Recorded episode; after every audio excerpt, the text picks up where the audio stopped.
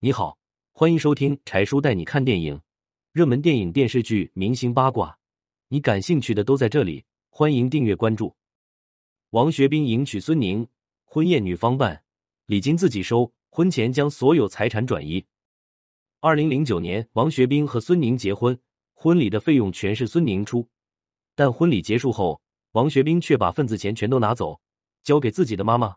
他说：“这是我们老家的规矩。”王学兵是在拍电视剧《忘不了》时认识孙宁的。孙宁不仅长相漂亮、气质出众，而且性格温柔、脾气极好。王学兵一下子就被孙宁吸引住了，随后就对孙宁展开猛烈的追求。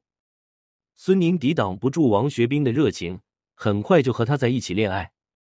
两年后，孙宁有了结婚的想法，就跟王学兵说：“我们结婚吧。”但王学兵却开始犹豫不决。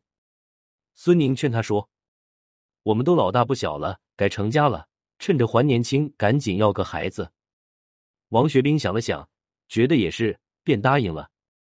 但在结婚之前，王学兵就把自己名下的财产全都转给了母亲和弟弟。结婚要准备婚房，孙宁拉着王学兵去楼盘看房。王学兵说他没钱，孙宁二话不说就用自己的积蓄付了首期。操办婚礼，王学兵说他手头紧，拿不出钱。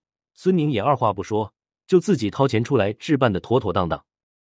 婚礼的那天，来了很多亲朋好友，也收到了很多份子钱。但是婚礼结束后，王学兵却把所有的份子钱全都拿走，转手交给了自己的妈妈。对此，王学兵跟孙宁解释说：“这是我们老家的规矩，份子钱要交给长辈保管。你既然嫁给了我，就要入乡随俗，不能坏了规矩。”孙宁听了，什么也没说，他觉得都是一家人，不分彼此，不必凡事斤斤计较。婚后，孙宁想要个孩子，便和王学兵商量。在备孕期间，你不要抽烟喝酒。但王学兵前一秒爽快答应，后一秒就和朋友胡吃海喝，每天喝得醉生梦死。孙宁很伤心，就和王学兵吵架，三天一小吵，五天一大吵。吵得多了，王学兵干脆装耳聋，对他不理不睬，视而不见。这样吵吵闹闹的日子让孙宁过得很累。终于在婚后的第三年，他忍无可忍，向王学兵提出了离婚。王学兵说：“结婚时我一分不出，现在离婚我净身出户，咱们互不相欠。”这段失败的婚姻对王学兵来说没有任何影响，也没有任何损失。但是对孙宁来说，损失的不仅是钱，还有身心受损，很难再相信爱情。遇人不淑，大概就是女生最差的运气，遇到一个渣男就毁了半生。